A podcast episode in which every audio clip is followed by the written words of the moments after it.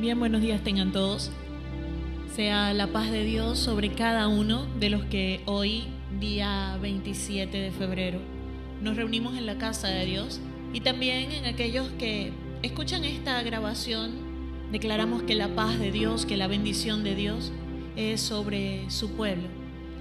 Que la bendición de Dios es sobre cada uno de los que le temen, de cada uno de los que se acercan a Él. Hoy nosotros nos acercamos a Dios con confianza nos acercamos a Dios creyendo que Él es real, que Él que creó el cielo, la tierra, el mar y todo lo que en ello hay, el que creó todo el universo, el dador de la vida, que Él nos escucha, que Él nos atiende, que su palabra es real y verdadera. En ella dice que Él está cerca a los humildes, que Él se acerca a quienes se acercan a Él. Más que eso, nos hace una invitación. Nos dice, acérquense a mí y yo me acercaré a ustedes.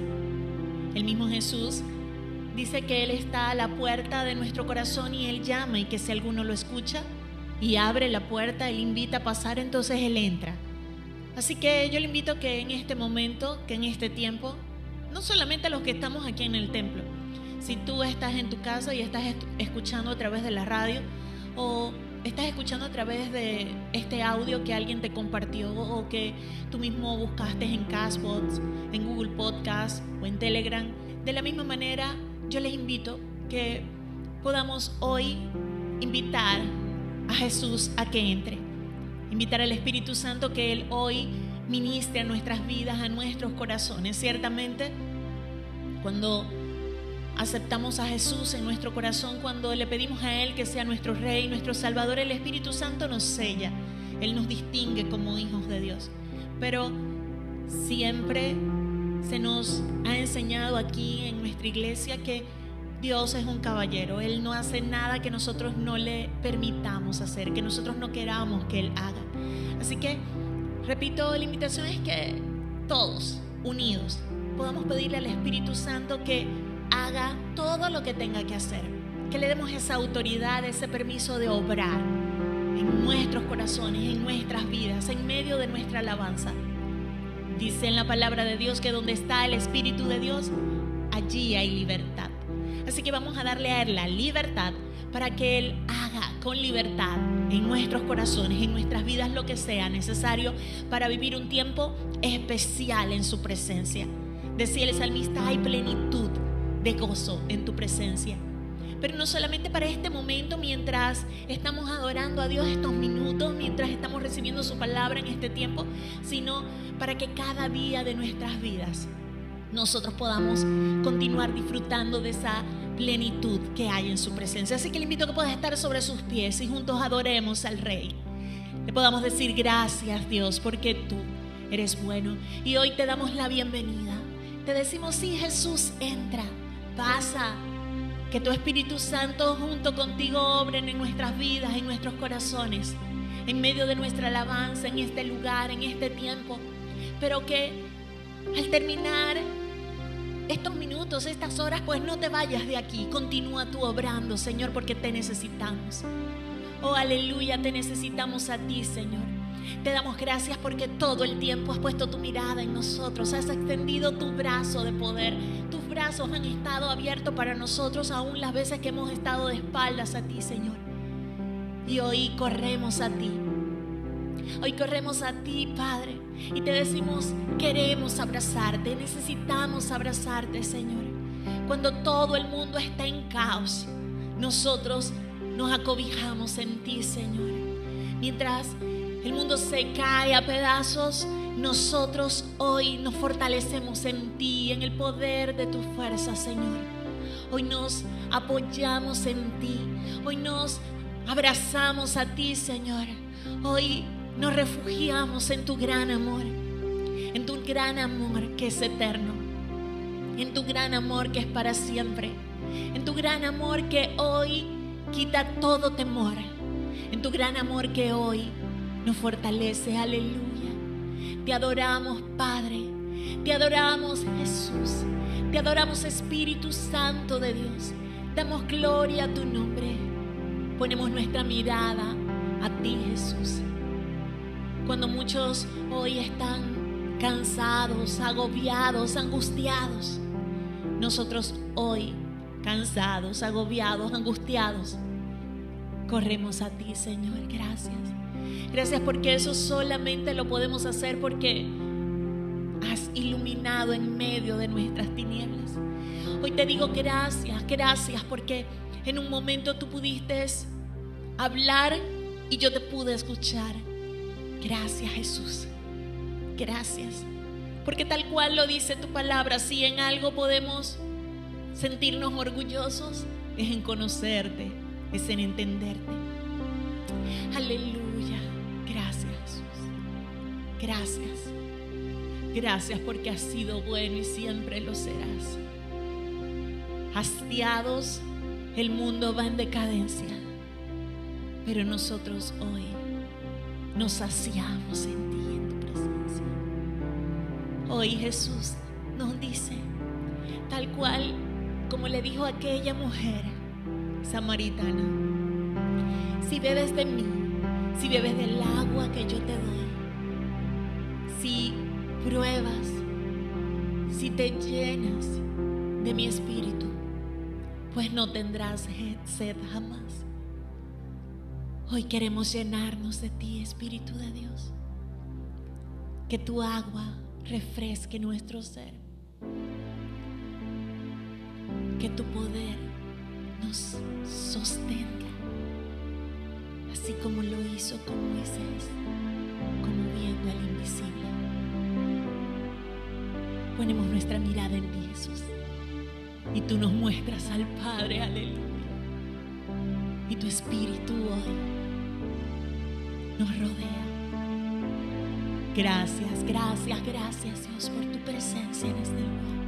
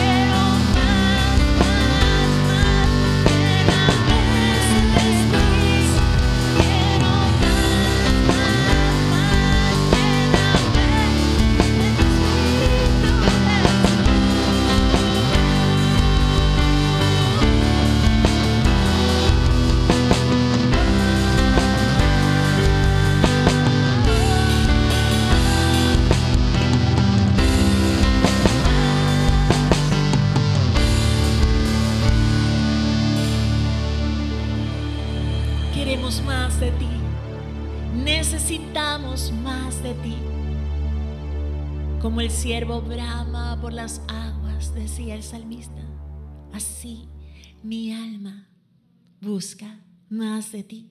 Quiere más de ti. Necesita más de ti. En ocasiones nos sentimos tan vacíos que ni siquiera sabemos el por qué. Y es una cosa. Necesitamos su presencia, necesitamos estar cerca de Él. Acabamos de cantar, un millón de veces cantaré, un millón de veces te veré.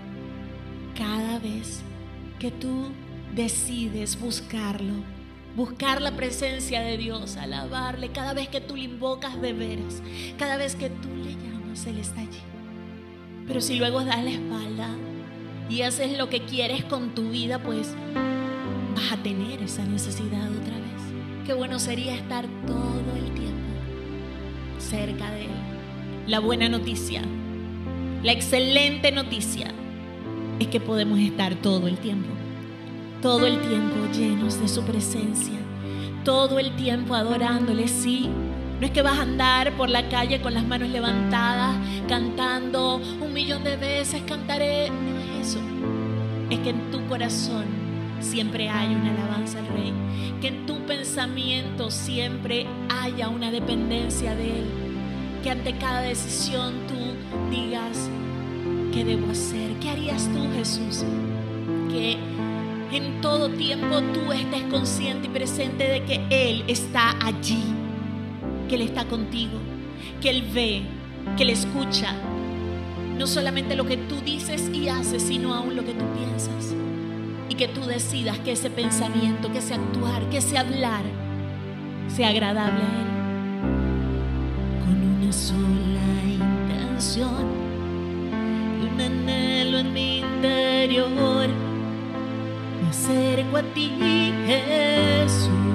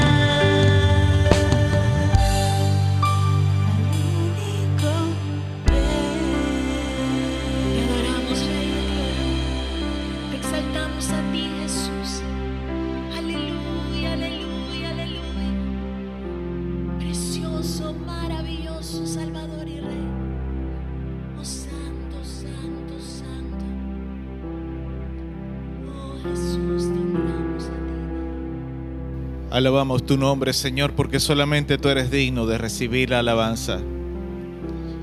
Hoy, Padre, con nuestras manos en alto, damos gracias a ti, Señor, por todo cuanto tú nos provees. Rendimos la alabanza, el honor, la gloria y damos todo el poder a ti, Señor, porque solamente tú lo mereces y solamente a ti te pertenece.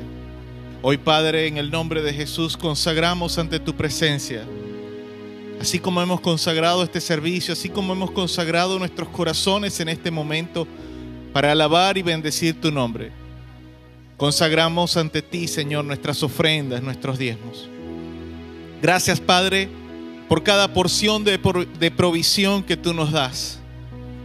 Gracias, Padre, por el alimento que podemos llevar a nuestras mesas, el calzado en nuestros pies el vestido sobre nuestros cuerpos, el techo para cobijarnos y cobijar nuestra familia.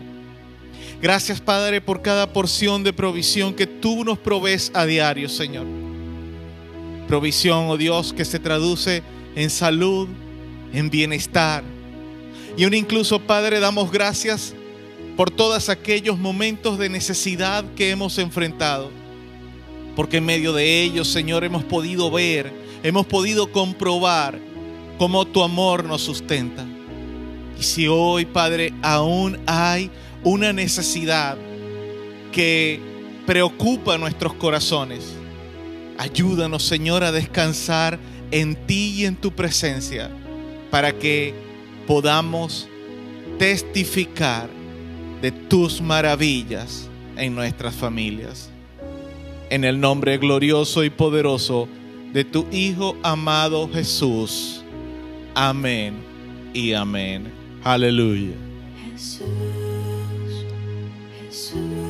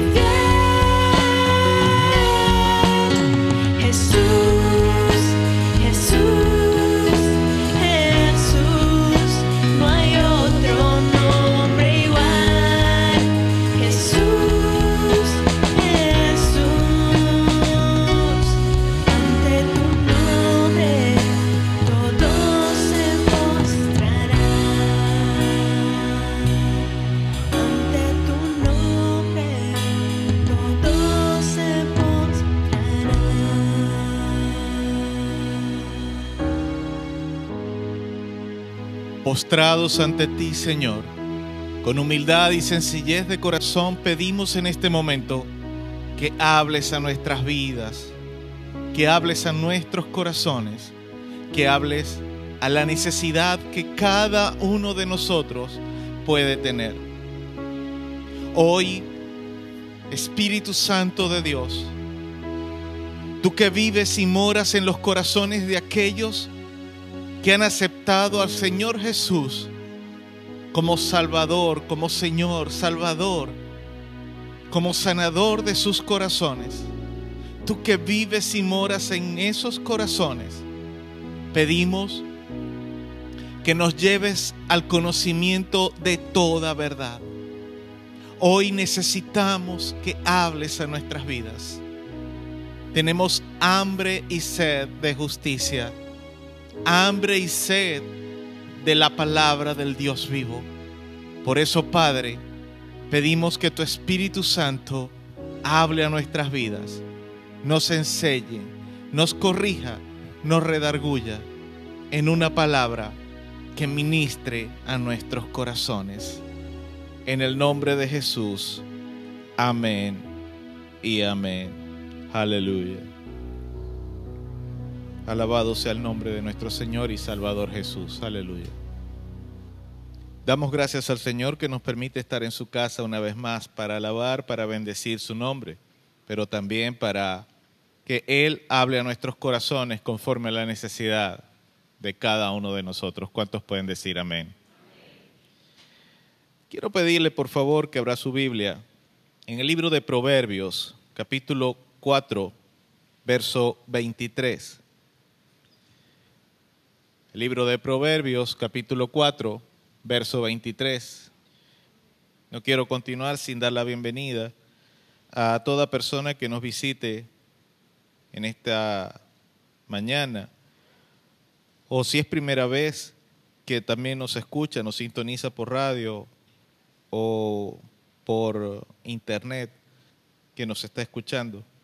Le damos la bienvenida en el nombre de nuestro Señor Jesucristo y confiamos en que así como los corazones de quienes hacemos vida regular en, en esta iglesia han sido ministrados en esta mañana por medio de la alabanza, confiamos que de la misma manera usted ha sido ministrado y que también será ministrado por la palabra del Señor, que a continuación vamos a compartir. Dice el libro de Proverbios capítulo 4, verso 23, en la bendición del Padre, del Hijo y del Espíritu Santo.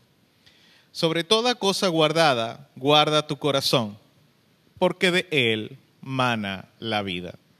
Sobre toda cosa guardada, guarda tu corazón, porque de él mana la vida. Dios añada bendición, liberación, salvación y salud por su santa y bendita palabra. ¿Cuántos pueden decir amén? Quiero comenzar haciendo algunas preguntas reflexivas e introspectivas, es decir, de revisión interna para cada uno de nosotros. Yo quiero que usted la vaya analizando una por una. ¿Te has sentido sin fuerzas o desanimado en algún momento? Tal vez lo estás en este tiempo. Te sientes desanimado o sin fuerzas. ¿Te has preguntado en algún momento por qué o para qué estoy vivo? Tengo familia, soy cristiano, trabajo, etcétera. En algún momento, tal vez reciente, te has hecho esas preguntas, ¿por qué o para qué? Esas preguntas existenciales que en ocasiones, cuando nos sentimos desanimados, terminamos haciéndonos. ¿Has creído o crees que no tienes capacidad o no sirves como en ocasiones creemos o, o nos hacen creer? Pero recientemente has creído, crees o sientes, has sentido que no sirves para algo. Tal vez porque te lo hayan dicho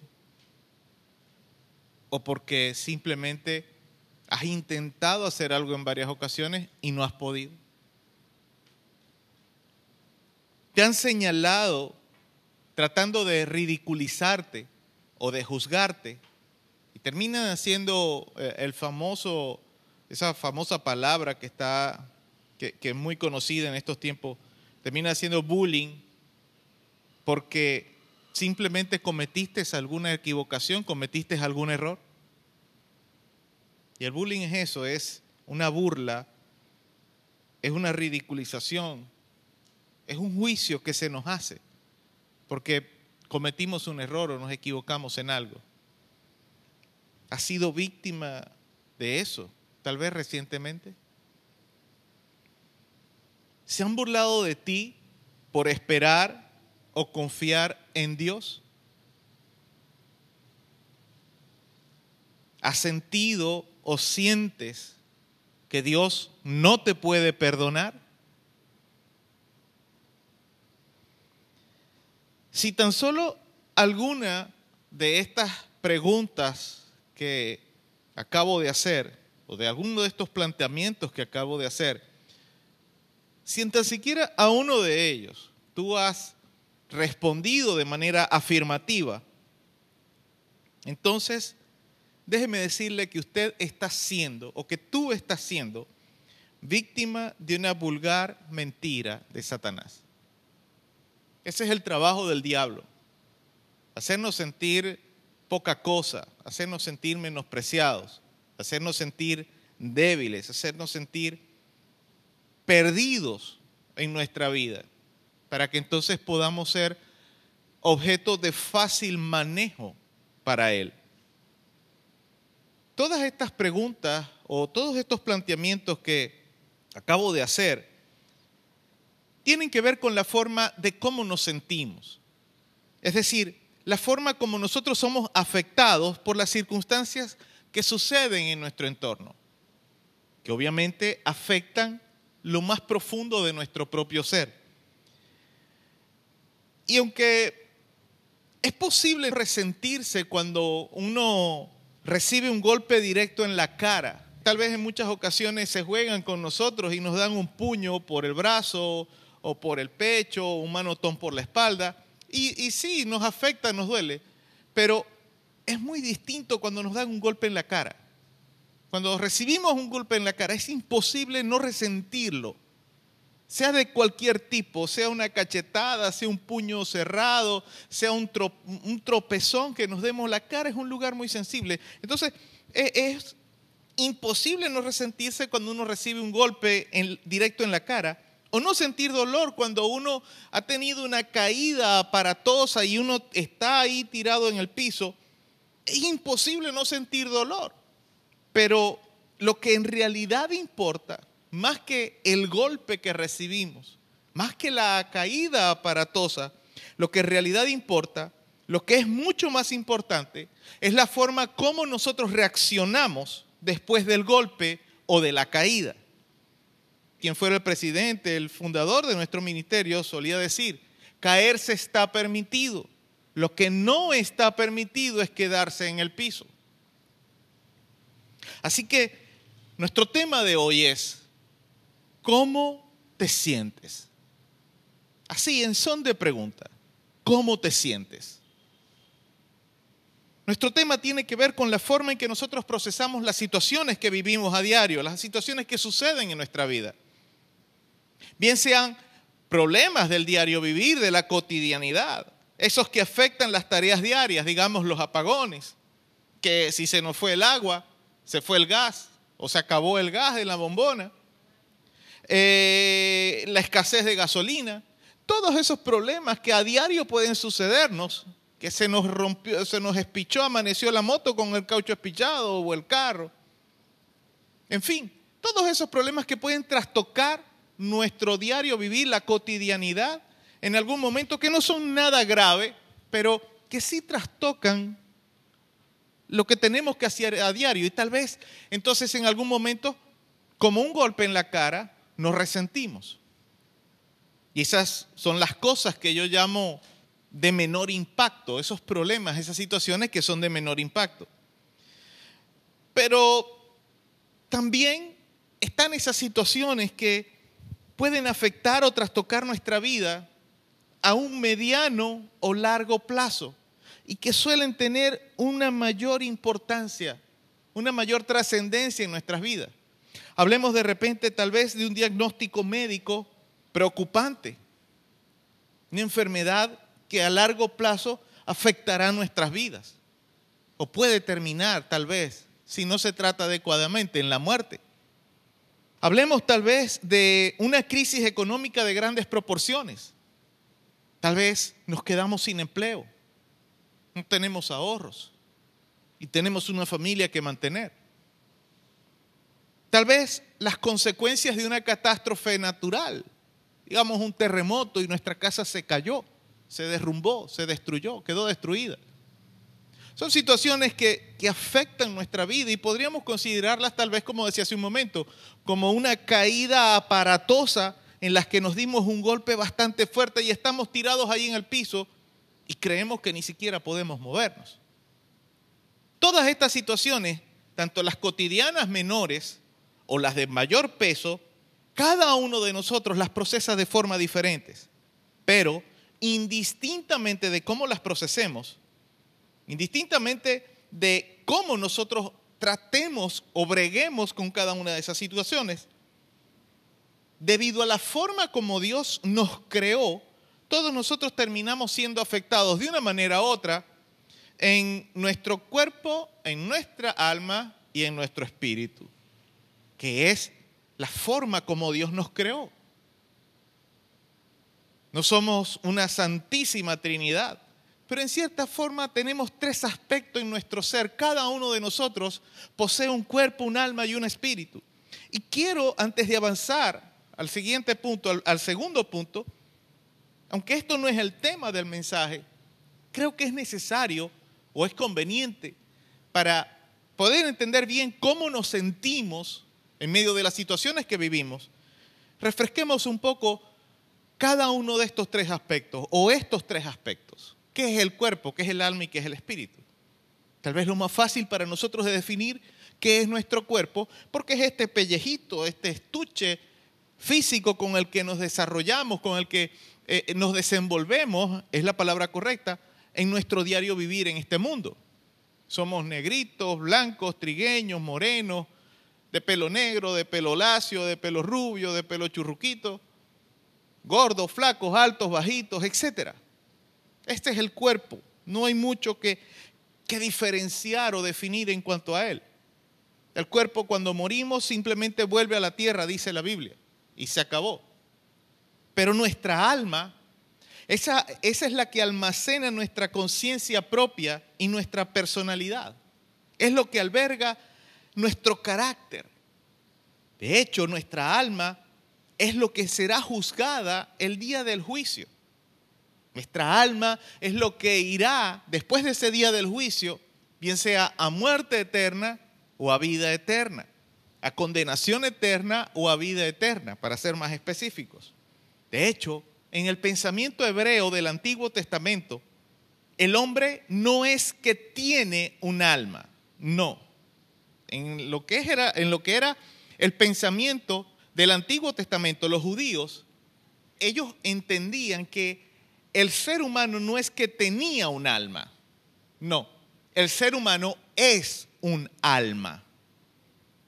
Y así es que tenemos que entenderlo. Nosotros no es que simplemente tenemos un alma que será juzgada, nosotros somos un alma. Ahora, el espíritu se refiere a la idea básica del principio de vida. Y por esto es que en el libro de Eclesiastés capítulo 12, verso 7, el pasaje dice que el polvo vuelva a la tierra como era y el espíritu vuelva a Dios, que fue quien lo dio. Entonces básicamente el espíritu que nosotros tenemos es ese principio de vida que Dios sopló en Adán cuando en el Génesis dice que creó un muñeco en la tierra, una figura de barro, y sopló aliento de vida. De hecho, como principio de vida individual o animada que nosotros recibimos de parte de Dios, es que en muchas ocasiones la Biblia se refiere cuando una persona es así eh, eh, medio retraída, medio distraída, o tal vez que es una persona con un carácter muy simple, es cuando la Biblia dice que no seas de espíritu opacado.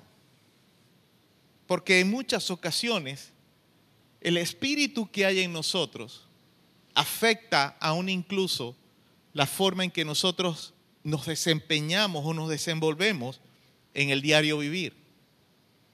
Estar conscientes de la diferencia entre cómo estamos constituidos nosotros como seres humanos, es decir, que tenemos un cuerpo, un alma y un espíritu, puede hacernos estar un poco más seguros de nosotros mismos, de quiénes somos, e incluso de la forma como nos afectan esas situaciones que nos toca vivir a diario, para entonces poder hacerle frente. Porque es necesario que entendamos que cuando alguna de estas partes de, nuestro, de nuestra humanidad se encuentra insatisfecha, las demás también van a sentirse fallas. Cuando el cuerpo de una persona está enfermo, la persona lo resiente también en el alma y aún incluso afecta ese principio de vida, ese espíritu que hemos recibido de parte de Dios. Entonces sentimos que nos falta algo, nos sentimos infelices.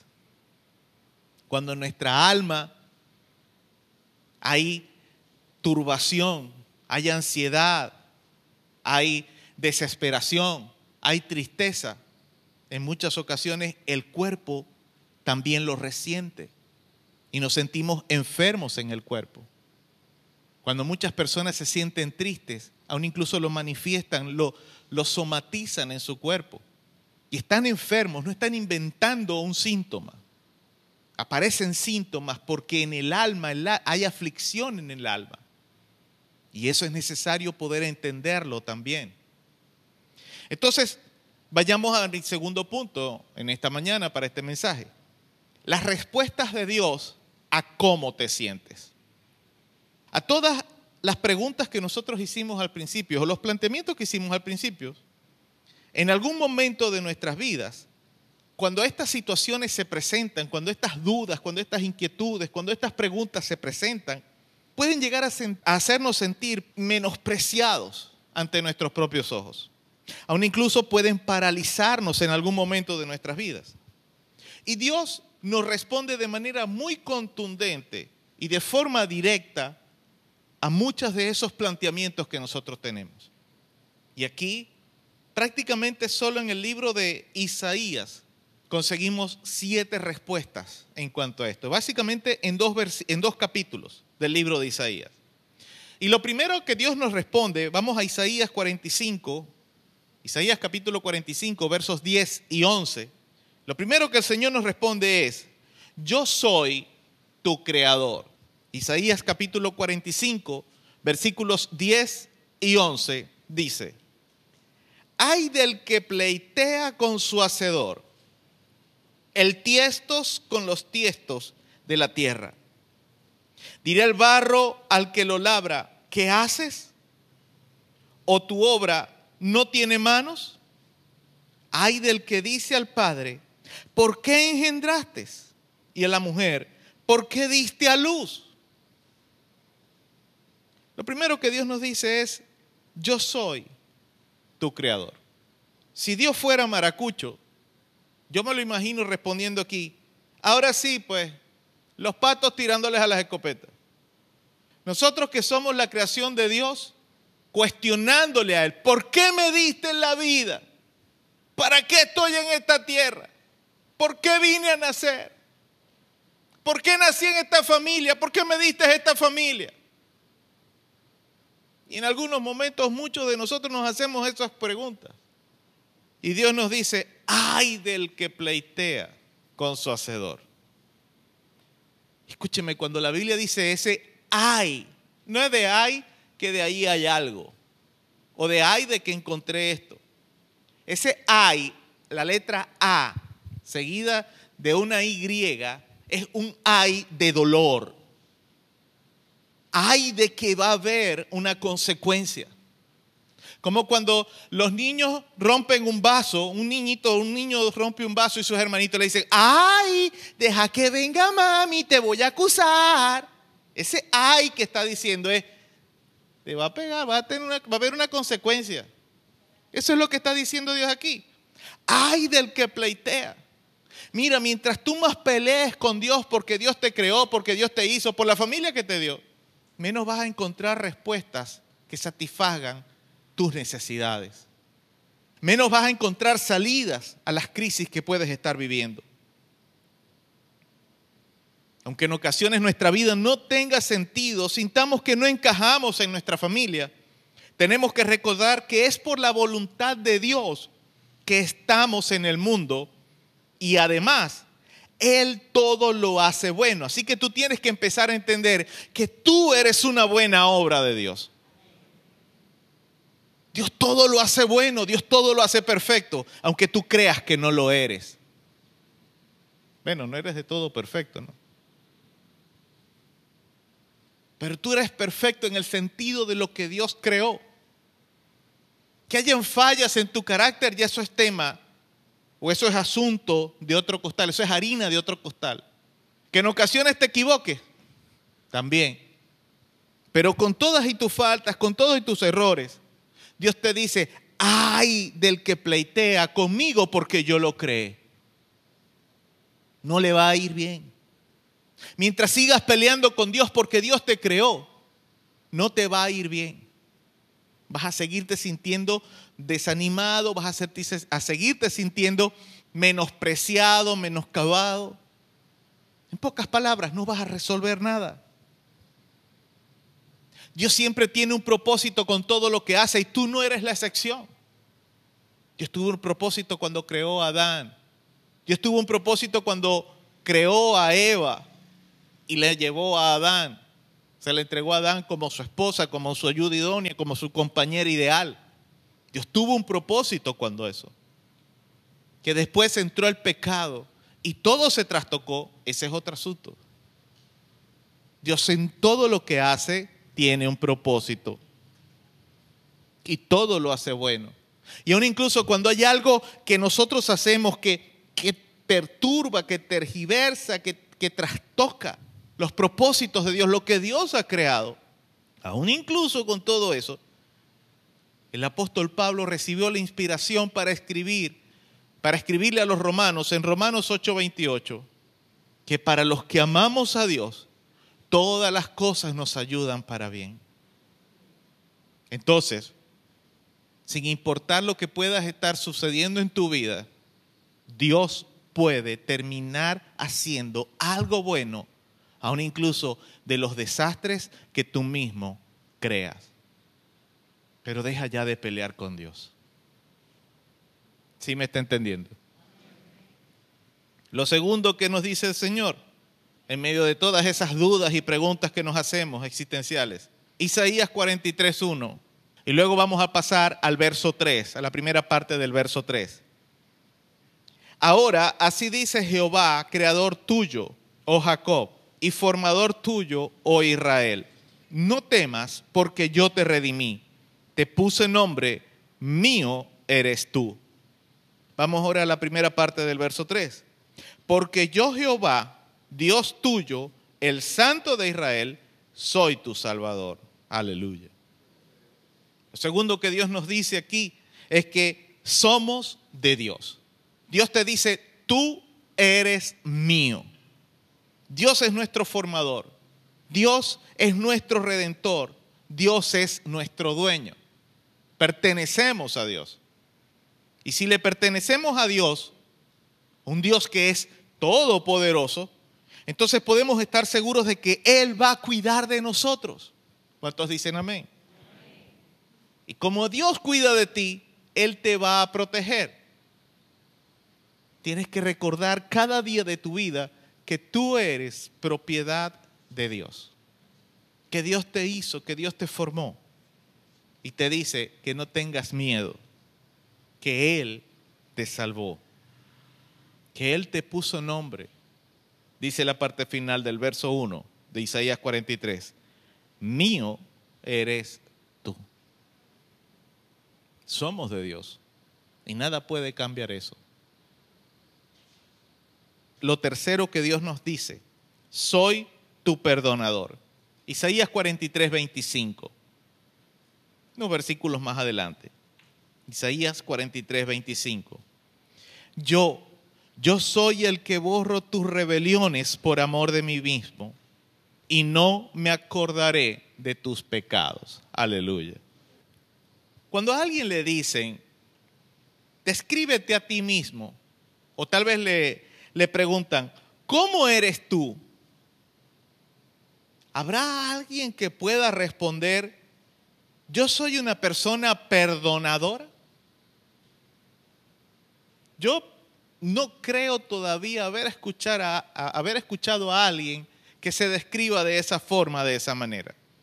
Que diga, bueno, yo soy una persona que me gusta perdonar a todo el mundo. Yo no lo he escuchado a nadie decir eso. Y le voy a decir por qué yo creo que muy pocas personas se describen así o nadie en este mundo se puede describir de esa forma. Aunque haya gente que sí, que ha perdonado muchas cosas a, su familia, a sus amigos, a sus compañeros de trabajo, de estudios o vecinos, qué sé yo. yo no creo que haya alguien que pueda describirse de esa forma, porque aunque una persona tenga un carácter muy humilde, tenga mucha paciencia y tenga una gran capacidad para tolerar ofensas de otras personas, eventualmente todas esas capacidades van a llegar a un límite. Digamos que tal vez hay personas que tienen la capacidad de perdonar del tamaño de este vasito, un vaso mediano. Tal vez algunos tienen la capacidad de perdonar del tamaño de una jarra. Pero lo que quiero decir es que eventualmente, sea un vaso o una jarra, esa capacidad se llena, se rebosa. Y eventualmente la persona dice, hasta aquí, no perdono más no soporto más esto. No puedo más seguirte perdonando, no puedo hacerlo, no, no, no tengo la capacidad para hacerlo. Ya me hiciste mucho daño. Dios es otra historia. Solamente Dios tiene la capacidad para perdonar cualquier pecado. E incluso para hacernos sentir perdonados, Dios tiene la capacidad. Eso es lo que dice aquí el profeta a Israel y por añadidura a nosotros. Dice el verso 25 de Isaías 43, yo, yo soy el que borro tus rebeliones por amor a mí mismo. Escúcheme, Dios te perdona por amor a ti, pero también porque Él se ama a sí mismo. Y Él dice, Él se ha comprometido en amarte, por lo tanto, Él te perdona. Esa es la razón por la que Dios tiene tanta capacidad para perdonar nuestros pecados, nuestras fallas, nuestras ofensas, por amor de sí mismo. Y aún incluso Dios nos perdona y tiene tanta capacidad para perdonarnos que puede hacernos sentir a nosotros también perdonados. Por eso el salmista decía, devuélveme el gozo de mi salvación. Cuando David escribió esa frase, David había cometido muchos pecados en una sola acción. En cuestión de días había eh, mentido, adulterado, eh, encubierto pecado, había mandado asesinar a un hombre. Y David termina diciendo, crea en mí, oh Dios, un corazón limpio. Dios es tu perdonador. Y lo hace por amor de sí mismo. Porque Él se ha comprometido en amarte a ti y a mí, en amarnos a nosotros. Es la razón por la que envió a Jesús a morir en la cruz. Dice la Biblia, porque de tal manera Dios amó al mundo. Y porque nos ama, nos perdona. Entonces, no importa lo que tú hayas hecho, tienes que recordar siempre que es Dios el que borra tus rebeliones, el que borra tus pecados y que no se acuerda más de ellos. Mire, Dios no es como esas personas que te dicen, sí, yo te perdono, pero cada vez que hay una discusión, te lo saca en cara. ¿Te acordás de la vez aquella que hiciste esto, aquello, lo uno y lo otro? Pero si yo te pedí perdón ya por eso, pero no importa, lo vas a volver a hacer. Pero si yo no hice eso, pero yo sé que lo vas a hacer. Dios no es así. Dios, aunque incluso en ocasiones nos ve a nosotros caminando en cierta forma que tal vez, o por cierta sendero, por cierto camino que tal vez puede llevarnos a terminar pecando de la misma forma en que en otras ocasiones pecamos, Él no nos está recriminando. Trata de corregirnos, de llamarnos, de llamarnos la atención para que no volvamos a cometer el mismo pecado o el mismo error.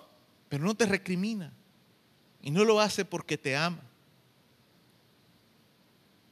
Él te dice, yo soy tu perdonador.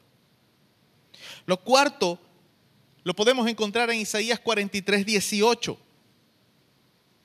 Dice, no os acordéis de las cosas pasadas, ni traigáis a memoria las cosas antiguas. Lo cuarto que Dios te dice es, deja de torturarte con el pasado. Mire, lamentablemente muchas veces somos nosotros mismos los que una y otra vez traemos al presente los errores del pasado o tal vez decimos, ay, volvieran aquellos tiempos que no volverán. Deja de torturarte con el pasado, sea bueno o sea malo. En ocasiones, cuando digo que nos torturamos con el pasado, cuando es malo, es porque hicimos algo malo y entonces eso nos tortura, nos persigue. Sentimos que vamos a cometer el mismo error, la misma falla, que vamos a caer de nuevo en lo mismo y no nos permite avanzar.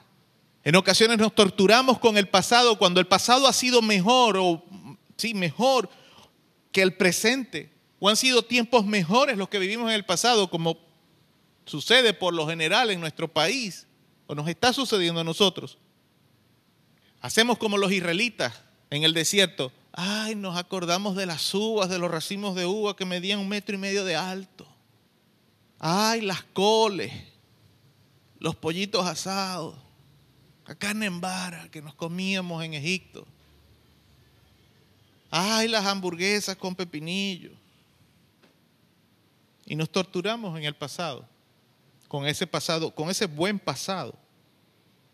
Y decimos, ay, esos tiempos no vuelven. No, esos tiempos no van a volver. No van a volver jamás. ¿Y sabe por qué digo que no van a volver jamás? Porque Dios va a traer tiempos mejores. Pero necesitamos dejar el pasado en el pasado, aprender del pasado. Porque si no aprendemos del pasado vamos a cometer los mismos errores que cometimos en el pasado. Pero necesitamos dejar el pasado en el pasado. Y eso me llega entonces al siguiente versículo de Isaías 43, al versículo 19. El versículo 19 dice, he aquí que yo hago cosa nueva pronto saldrá la luz. No la conoceréis. Otra vez abriré camino en el desierto y ríos en la soledad. Ahora vamos a Isaías 44, verso 3. Dice, porque yo derramaré agua sobre el sequedal y ríos sobre la tierra árida. Mi espíritu derramaré sobre tu generación y mi bendición sobre tus renuevos. Aleluya. Lo quinto que Dios nos dice es, haré algo maravilloso contigo. ¿Cuántos pueden decir amén? Dios te dice, voy a hacer algo maravilloso contigo. Pero tienes que dejar, repito, el pasado en el pasado. Dios hará algo increíble con nosotros. Solo debes confiar en que Él tiene el control y entregarle el control de tu vida. Aprender a pedirle permiso a Dios antes de hacer las cosas. No simplemente decirlo, Señor, voy a hacer esto. Porque hay gente que, que dice en oración, no piden la voluntad de Dios, sino que simplemente le participan al Señor. Señor, voy a hacer esto. Como el muchacho cuando ya pasa de la adolescencia a la etapa de esa juventud adulta, que ya tal vez es mayor de edad, vive todavía en casa con sus padres, entonces como cree que se manda solo, le dice a sus padres, bueno, voy a salir. No simplemente le dice, papá, mamá, puedo salir. No, no me voy, voy a salir. No me esperen, llego cuando yo quiera. ¿Qué es eso? Mi casa, casa de tu papá, de tu mamá, las reglas de ellos, no las tuyas. ¿Quieres hacer lo que te da la gana? Independízate. El asunto con nosotros cuando adultos es que se nos olvida, creemos que porque nos ganamos cuatro lochas, compramos una casa, llevamos cuatro paquetes de harina pan y un kilo de queso a la casa, creemos que ya somos independientes de Dios. Y no es así. Tú, aunque seas adulto, seas un viejo ya, tú no eres independiente de Dios. Tú en oración no estás para decirle al Señor, Señor, voy a hacer esto. No, tú tienes que aprender a decirle, pedirle permiso al Señor, Señor, puedo hacer esto. Porque queremos que Dios nos bendiga, pero haciendo nosotros lo que nos da la gana. Y eso no funciona así. Quieres las bendiciones de Dios, tienes que someterte a Él. Quieres que Dios te bendiga, tienes que obedecerlo. Así funciona. Cuando leemos aquí, haré algo maravilloso contigo. Amén, aleluya, gloria a Dios, Señor, sí lo recibo, amén. quieto. Obedece a Dios si quieres que Dios haga algo maravilloso contigo. ¿Quieres que el versículo 19 de Isaías 43 se cumpla en tu vida? Haré, he aquí, yo hago cosa nueva. Hay gente predicadores, profetas, que les encanta este versículo. Haré cosa nueva. Pronto saldrá la luz. Voy a abrir otra vez. Ok, ok, está bien, perfecto. Suena muy bonito. Es una promesa de Dios. Pero es que antes del 19, cuando a mí me enseñaron a contar, antes del 19 viene el 18. Hasta ayer era así. Entonces el 18 dice, no te acuerdes de las cosas pasadas, ni traigas a memoria las cosas antiguas. Así que deja de torturarte con el pasado. Quieres que Dios haga algo bueno contigo. Eso me lleva al sexto punto también. Isaías 43, verso 26. Hazme recordar. Entremos en juicio juntamente. Habla tú para justificarte. Lo sexto que Dios nos dice aquí es, recuérdame mis promesas. Y esto es clave y definitivo. Dios te dice, anda, vamos a sentarnos en la mesa, vamos a evaluar tu caso, vamos a evaluar tu causa, vamos a evaluar tu vida, vamos a evaluar el problema que tienes, ¿ok? Pero recuérdame mis promesas.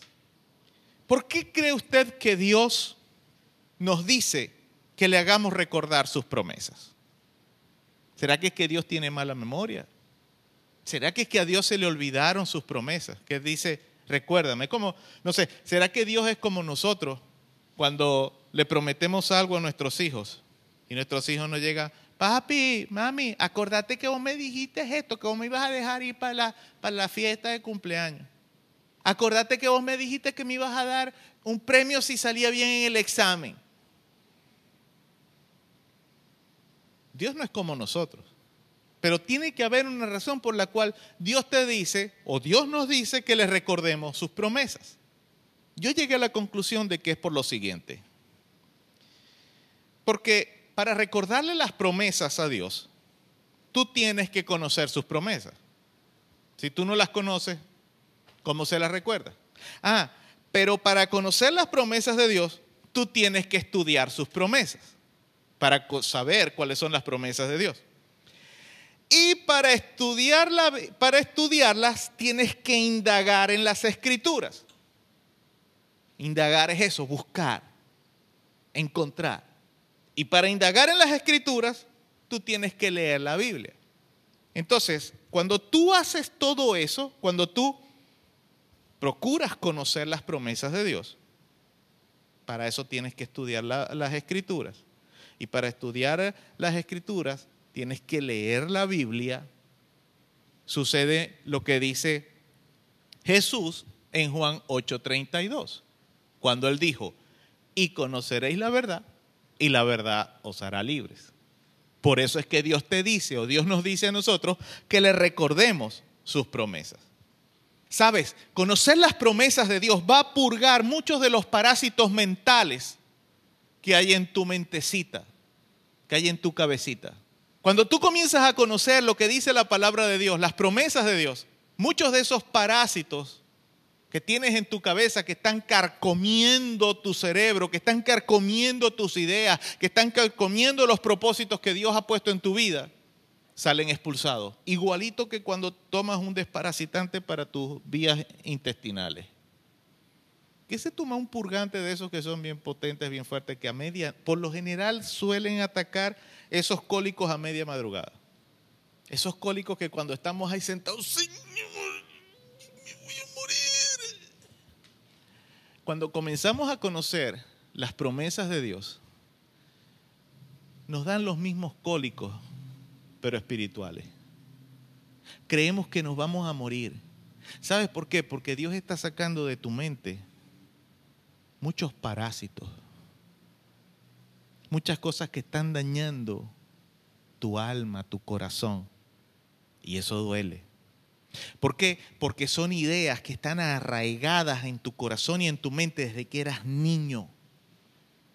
Traumas, fobias, resentimientos. Y sacar todo eso duele. ¿Sí me está entendiendo? Por eso es que Dios te dice, recuérdame mis promesas. Lo séptimo y último. Vamos a Isaías 43, verso 2. Dios te dice que recuerdes siempre que Él está contigo. Isaías 43, 2 dice, cuando pases por las aguas, yo estaré contigo. Y si por los ríos, no te anegarán. Cuando pases por el fuego, no te quemarás, ni la llama arderá en ti. Aleluya. Estas palabras simbolizan los muchos peligros que nosotros podíamos enfrentar como seres humanos, como personas, aún incluso como hijos de Dios. Dice, cuando pases por las aguas, yo estaré contigo. Si por los ríos, no te vas a negar. Si por el fuego, no te vas a quemar. La llama no va a arder sobre ti, sobre tu ropa, sobre tu cuerpo. No te vas a quemar. Estos peligros que pueden ser físicos, también apuntan a esas situaciones que tal vez vivimos en ocasiones, esos procesos que vivimos en nuestra mente, en nuestro, eh, en, nuestro ser interior, en nuestra alma, aún incluso en nuestro espíritu, cuando nuestro espíritu se siente apocado, cuando no tenemos ganas de hacer cosas, de hacer nada, cuando no tenemos son incluso tal vez ganas de vivir. Dios te dice, no importa la situación que estés pasando, estés viviendo, recuerda siempre que yo estoy contigo. Él va a estar contigo, Él va a estar conmigo, Él va a estar con nosotros hasta el día de su venida. Y el Señor nos promete que vamos a sobrevivir porque Él va a estar con nosotros. Pero sabe algo, los hijos de Dios, los que confiamos en Dios, tenemos un consuelo, un gran consuelo, que en el caso de que nosotros no sobrevivamos en esta vida terrenal, es decir, que en medio de la situación que vivimos, muramos, si no sobrevivimos en esta vida mortal, nos espera, según Primera de Pedro, capítulo 1, versos 4 y 5, una herencia incorruptible, incontaminada e inmarcesible. E inmarcesible es inmarchitable, reservada en los cielos para nosotros, que somos guardados por el poder de Dios mediante la fe. Pero tienes que recordar, en medio de cada una de esas situaciones que podemos vivir, que podemos pensar, que pueden estar afectando nuestra vida, tenemos que recordar que Dios siempre está contigo, que Dios siempre está contigo. Desde hace algunas semanas el Señor nos viene hablando de la importancia de cuidar nuestro corazón de la frustración, de la inseguridad, cuidar nuestras almas, podríamos decir incluso, de la angustia, de la ansiedad en este mensaje de la semana pasada, el Señor nos, nos dijo que estamos llamados a sobrevivir en medio de los tiempos difíciles que nos ha tocado vivir. Pero esto solo será posible si nosotros podemos aprender a poner en práctica lo que dice nuestro pasaje inicial. ¿Se recuerda por dónde comenzamos? Proverbios 4, 23. No me olvidé de ese pasaje. Iniciamos por ahí y por ahí vamos a cerrar. Proverbios 4:23 dice, sobre toda cosa guardada, guarda tu corazón, porque de él mana la vida. Si en tu corazón tú permites que todas estas cosas que acabo de mencionar, la frustración, la inseguridad, la angustia que produce la ansiedad, si tú permites que se quede ahí alojada en tu corazón, no es que no lo sientas en algún momento, como humanos esos sentimientos, esa forma de sentirnos va a atacarnos en cualquier momento. No sabemos qué situación va a venir que nos va a hacer sentir así. No lo sabemos, no lo conocemos. Pero lo cierto es que van a llegar. Y por eso Dios ha dejado a nuestro alcance tantas promesas suyas. Aquí en Isaías, entre dos capítulos de Isaías, conseguimos siete promesas siete promesas poderosas para repeler de nuestra vida cualquier sentimiento contrario a la voluntad de Dios, a los propósitos de Dios. Puedes sentirte rechazado, puedes sentirte eh, frustrado, puedes sentirte ansioso, puedes sentirte cansado, puedes sentirte agobiado. Que en cada una de esas situaciones, cada una de esas formas de sentirte, Dios tiene una promesa para no simplemente levantarte el ánimo, porque tal vez muchos los pueden ver así. Desde el punto de vista psicológico, tal vez pueda decir, sí, esas son palabras para animar a alguien que se encuentra desanimado. No son meras palabras.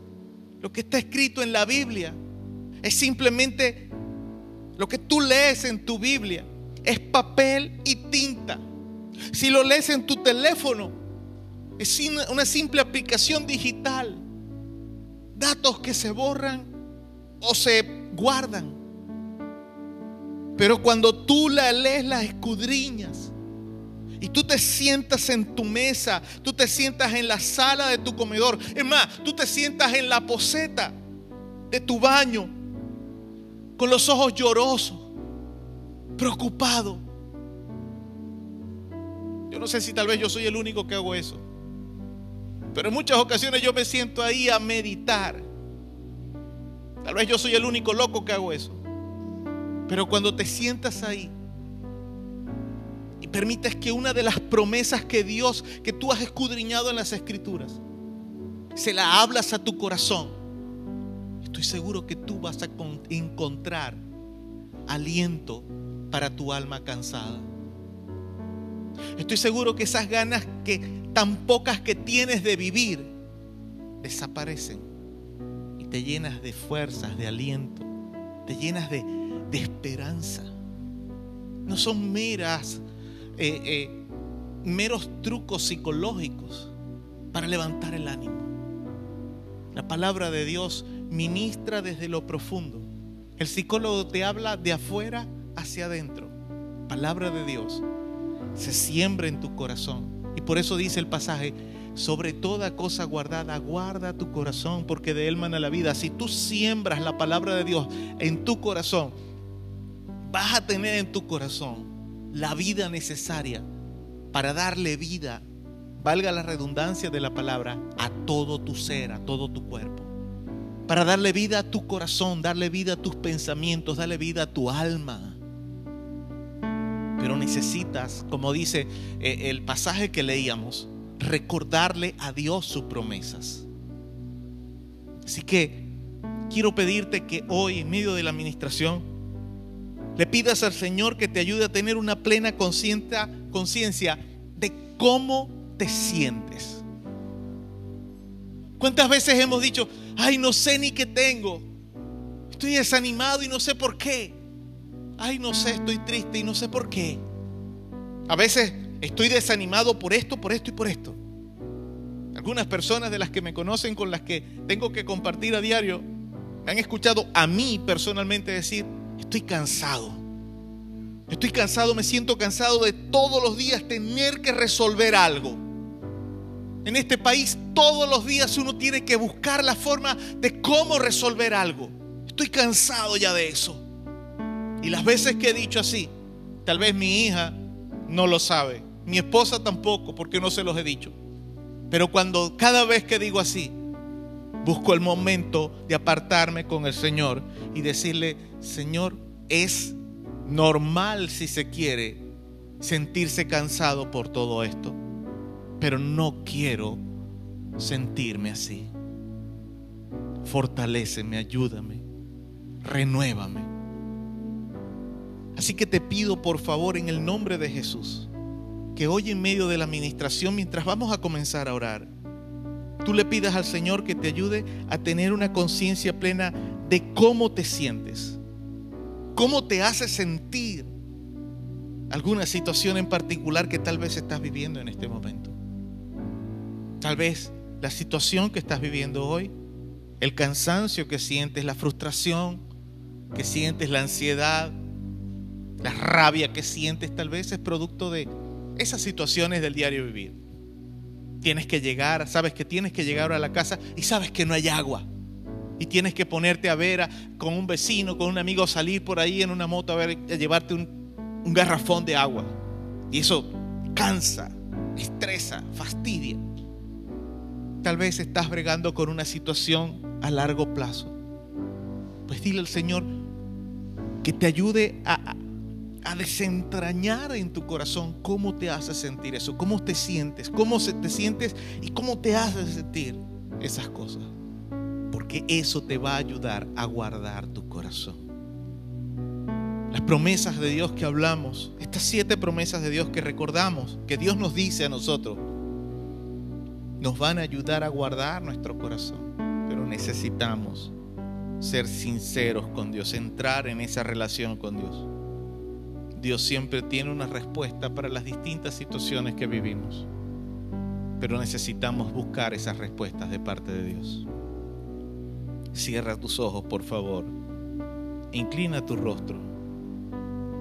Padre, en el nombre de Jesús, en esta hora, Señor, con toda humildad y sencillez de corazón, ponemos nuestras vidas, mi propia vida, Señor, la vida de cada una de las personas que también aún incluso nos escuchan por radio, por internet.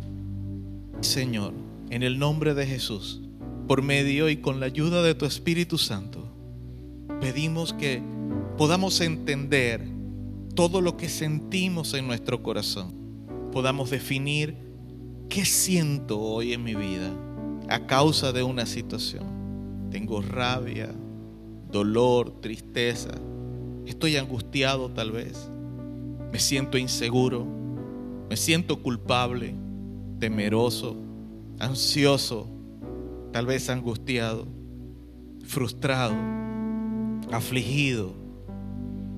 En fin, ayúdanos Señor a entender cómo nos sentimos cada uno de nosotros. Porque tenemos necesidad de esto. Es imposible, Señor, poder curar alguna herida, alguna enfermedad, si no existe un diagnóstico. A veces queremos sentirnos bien, pero no queremos confrontar o enfrentar las situaciones que nos han traído al momento de, de angustia que estamos viviendo. Ayúdanos, Señor, a entender cómo nos sentimos el día de hoy.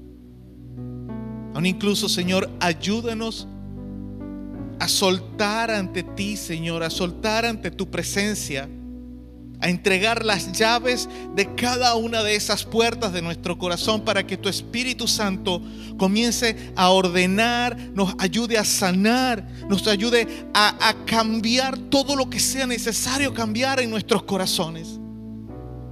Ayúdanos, Señor, a guardar y a preservar nuestros corazones en ti. Sin ti, Señor, no podemos hacerlo. Gracias por todas y cada una de las promesas, Señor, que tú nos das por medio de tu palabra. Hay miles de promesas en tu palabra, Señor. Y nosotros vivimos angustiados. Somos tus hijos y vivimos, Señor, sin conocer esas promesas. Por eso, Padre, ayúdanos, Señor, a poder entrar en estas cuentas contigo, como tú nos dices en Isaías 43, 26. A recordarte tus promesas, Señor. Tal vez trataremos de justificarnos como tú le decías al profeta. Pero, que, pero al final, Señor, igual que el profeta, seremos vencidos por tu presencia.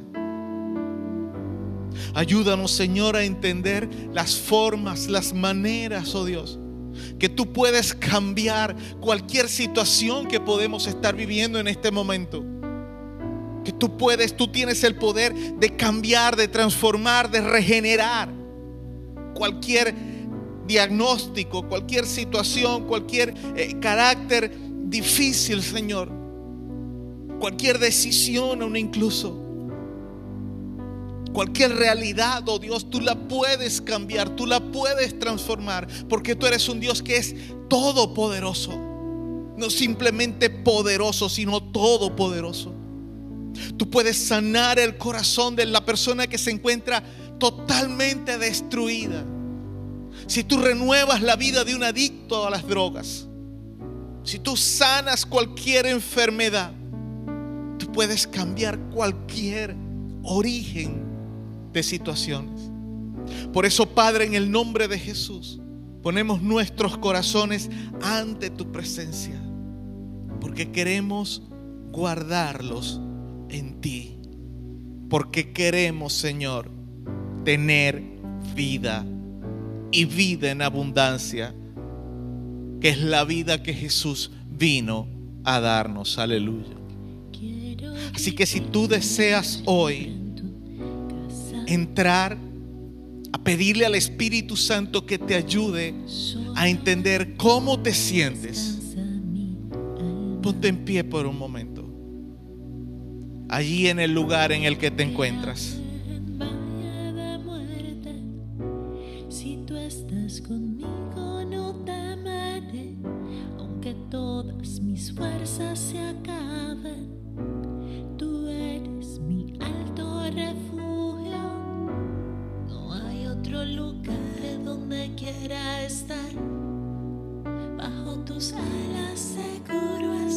Levanta tus manos en alto.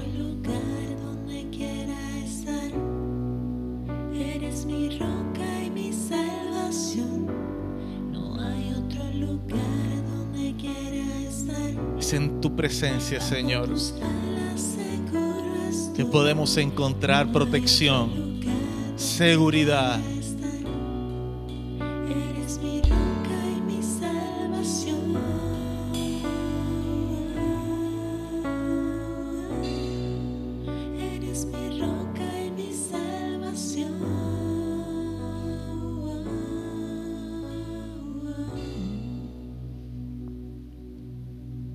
Conmigo, Señor Jesús, Padre Santo, Espíritu de Dios, mi seguridad solamente se encuentra en el poder de Dios.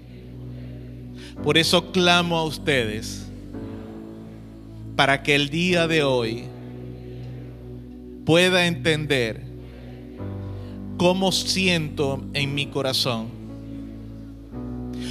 Para poder entender cómo me siento a diario, cómo me siento cuando me despierto, cómo me siento durante el día, cómo me siento al final del día, en la noche. Ayúdame, Señor, a entenderme y a conocerme a mí mismo. Ayúdame, Señor, a saber que tú eres mi formador,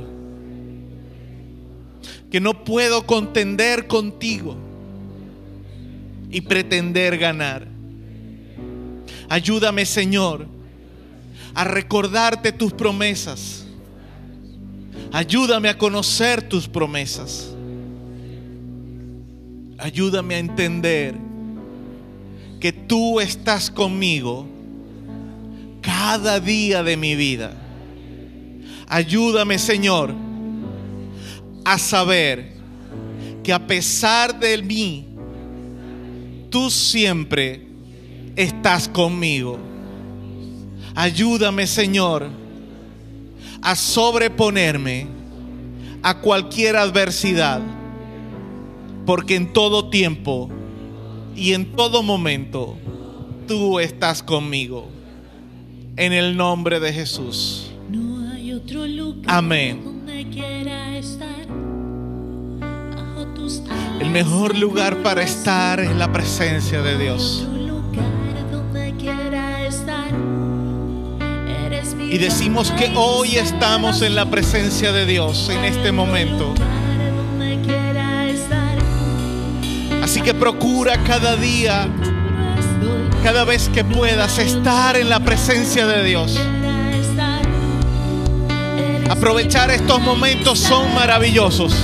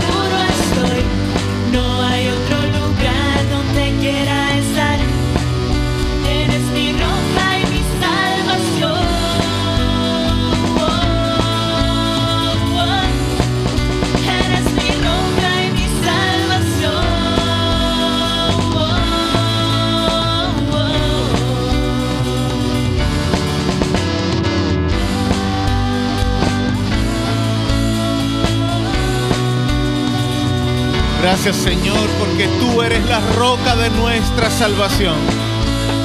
Eres esa roca inconmovible de los siglos.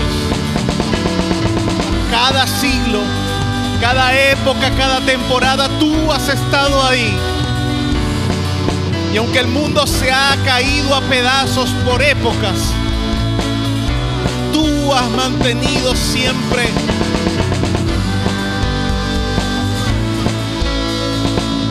esa imagen de Dios Todopoderoso al que podemos clamar en medio de la angustia y que siempre respondes. Aunque en este tiempo, Señor, del otro lado del mundo, hay personas que han querido comenzar una guerra.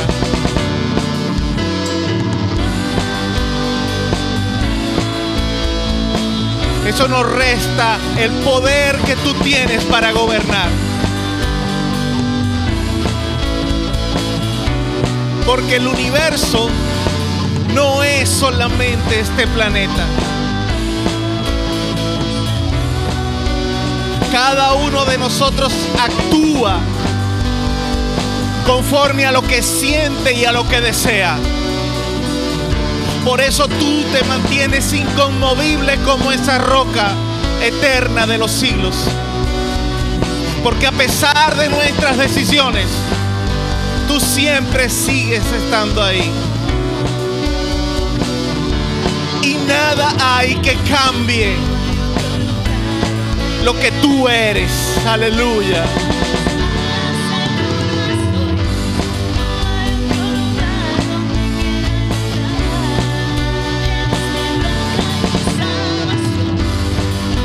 Ayúdanos a confiar sin importar cómo nos sintamos. Es nuestra oración el día de hoy.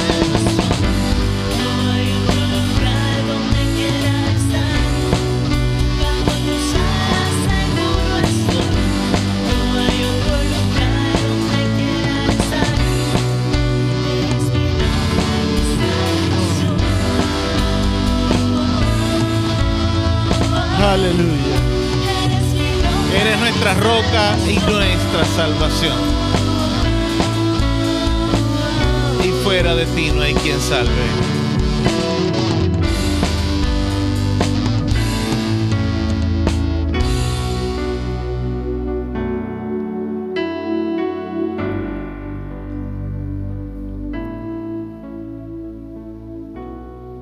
Escucha bien. Muchas noticias pueden alterar tu estado de ánimo.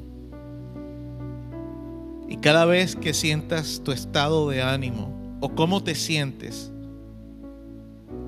alterarse, tú necesitas aprender a guardar tu corazón. Y la forma más sencilla de guardar nuestro corazón es ir ante la presencia de Dios. Como decía hace un momento, momentos como estos, en los que estamos en la casa de Dios, debemos aprovecharlos, porque la presencia de Dios está aquí.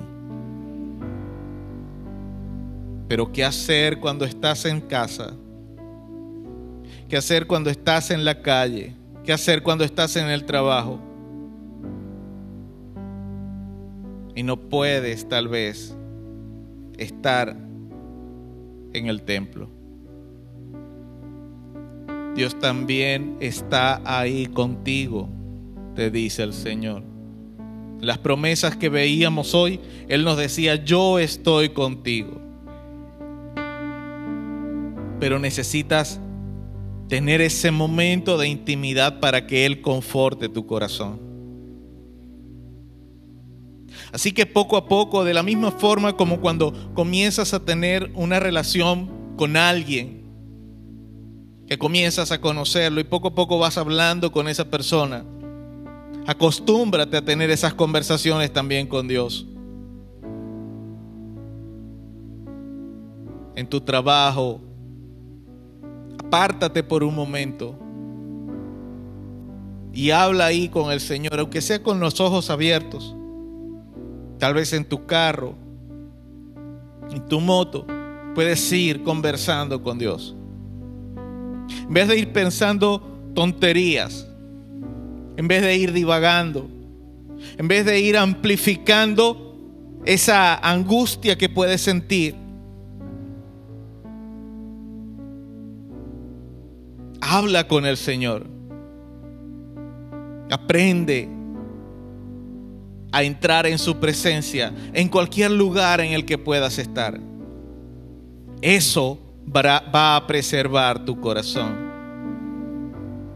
para que puedas darle vida a tu vida. Padre, que en el nombre de Jesús, cada persona que hoy ha estado en este lugar, cada persona que escucha, oh Dios, este mensaje, tu Espíritu Santo recuerde la forma en que ha ministrado a su vida. Porque estoy seguro que en esa administración hay respuesta a muchas situaciones de su entorno. En el nombre de Jesús. Amén y amén. Dele un fuerte aplauso a nuestro Dios. Aleluya, aleluya, aleluya. Gracias Señor, porque tú eres ese Dios de todo poder. Alabamos y bendecimos tu nombre, Señor de los ejércitos. Ya antes de finalizar en esta mañana, solo quiero recordar que el próximo miércoles a las 7 de la noche tendremos nuestro servicio de oración. El día sábado a las 9 de la mañana nuestra actividad juvenil, acá en el templo, por supuesto. Y el próximo domingo, con el favor de Dios, ya a partir de las 8, eh, las puertas del templo están abiertas estaremos de nuevo en este lugar para alabar, bendecir su nombre. E iniciaremos este servicio a las 8.30 de la mañana. Oramos entonces para finalizar. Gracias Padre, en el nombre de Jesús te damos en esta mañana por permitirnos estar en tu casa. Gracias Padre por ministrar a nuestras vidas. Gracias Padre por hablar a nuestros corazones. Gracias por permitirnos alabar y bendecir tu nombre. Ahora que vamos hacia nuestros hogares, te pedimos que tú nos lleves en paz y bendición. Las personas, oh Dios, que están en sus hogares, que han escuchado por radio o por internet, bendecimos sus vidas también, de la misma forma que las, mismas, las, nuestras han sido bendecidas. Y pedimos, Padre, que tu presencia nos ayude a entender cómo nos sentimos a lo largo de esta semana y podamos, oh Padre amado, tener la experiencia completa, Señor, de vivir con una presencia maravillosa de parte tuya, Señor, en nuestras vidas y podamos acostumbrarnos, podamos anhelar cada momento de nuestras vidas, a habitar, vivir en esa presencia. Podamos guardar nuestros corazones para tener una vida en abundancia. En el nombre de Jesús. Amén y amén. La bendición del Padre del Hijo y del Espíritu Santo sobre cada vida, sobre cada persona. Mil bendiciones sobre sus vidas.